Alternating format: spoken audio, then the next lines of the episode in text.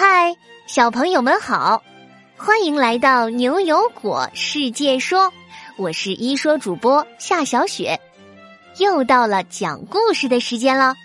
今天故事的名字叫做《教师节的秘密》。爬山虎刚长出来的叶子是嫩红的，不几天叶子长大就变成嫩绿的。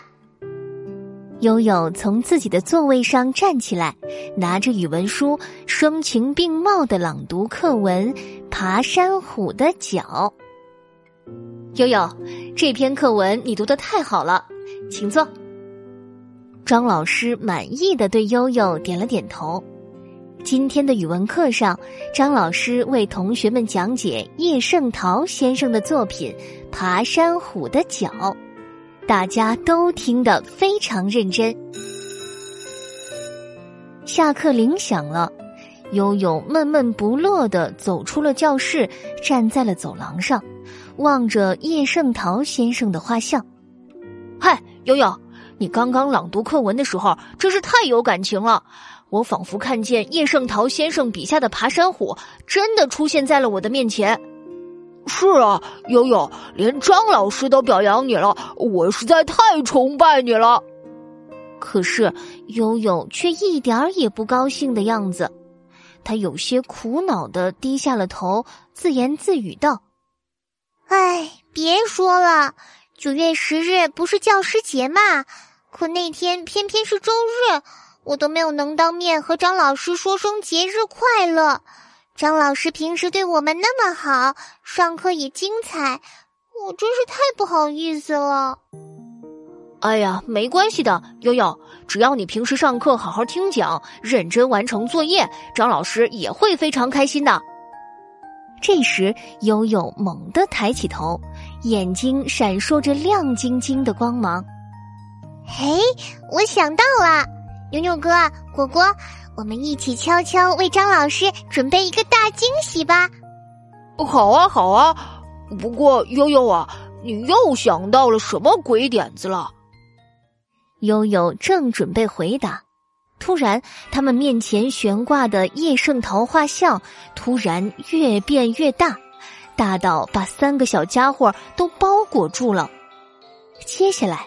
三个小家伙好像坠入了深渊一般，在一片黑暗之中以百米冲刺的速度高速坠落。啊！刚刚发生了什么呀？怎么现在我眼前黑漆漆的，什么也看不见啊？果果，我我好像刹不住车了。哎呦，你们都要把我压扁了！哎呦，这怎么有一块板子啊？你们别压着我了，前面没路了。我建议确定全国教师节日期及活动内容案。喏，这里签上我的名字，还有日期：一九八一年。一位头发花白、精神奕奕的老先生拿着一封信，在书房里来回踱步，一边念一边修改着细节。咦，书桌抽屉里怎么一直吵吵闹闹的？啊，怎么回事呢？老先生猛地拉开了抽屉，牛牛、悠悠和果果争先恐后的从抽屉里钻了出来。哎呦喂，终于从这个急死人的地方出来了！重新呼吸新鲜空气真是太好了。哎，可是我们现在是在哪儿？这好像是一间书房啊！悠悠眼睛直勾勾的盯着眼前这位惊讶的合不拢嘴的老先生，越看越眼熟。他鼓起勇气走上前询问：“爷爷您好，请问您是不是叶圣陶爷爷呀？”而这一边呢？老先生看着三位从书桌抽屉里钻出来的不速之客，好一阵还没缓过来呢。他扶了扶眼镜，疑惑的问道：“哦，你们是从哪里来的小朋友啊？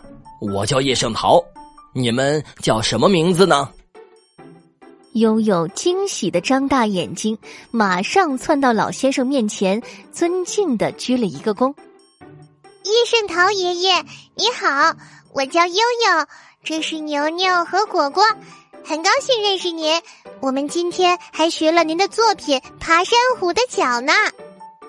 哦哦，你们好啊，小朋友们，你们你们的出场方式也太特别了吧！欢迎来到我的书房，差点吓了我一大跳。哇，您真的是叶圣陶爷爷，我可崇拜您了，一直想来您的家里看爬山虎呢。哈哈，你们在读我的文章啊？你们真是好学又可爱的小朋友。哦，对了，我现在正在写一封建议信呢。悠悠的好奇心一下被勾了起来。建议信，爷爷，您建议的内容是什么呀？叶圣陶先生的表情变得庄重又严肃。我建议确定全国教师节日期及活动内容案。尊师重教是我们的优秀传统。如果正式确定一个节日来纪念，那么民族的文化教育事业一定会越来越兴旺的。果果立马欢呼起来：“哇，真是太神奇了！原来我们的教师节定在九月十日的背后还有您的功劳啊，实在是太伟大了！”是啊，我们在教师节会为老师送上祝福，他们非常开心呢。悠悠听到这里，立马从自己的口袋里掏出纸和笔，诚恳的对叶圣陶先生说。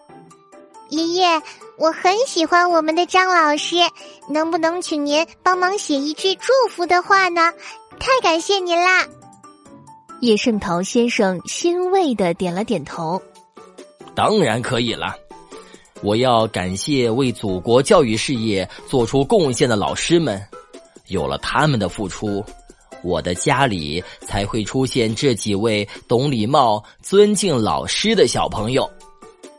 叶圣陶先生在纸上端正的写下：“祝张老师教师节快乐，您辛苦了。”叶圣陶，于一九八一年。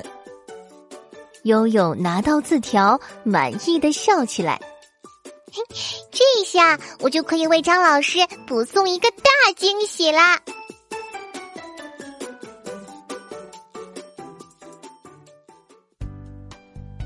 好了，难忘的教师节这个故事就到这里。现在呀，果果要请教小朋友们一个小问题哦。小朋友们，我们的老师实在是太伟大了。你在教师节那天有没有为他们送上祝福呢？是通过面对面的交谈、打电话、发短信，还是写信的方式呢？快告诉我吧。小朋友们可以和爸爸妈妈一起讨论呢，记得把你的答案通过公众号语音，在明天上午十点前发给我们。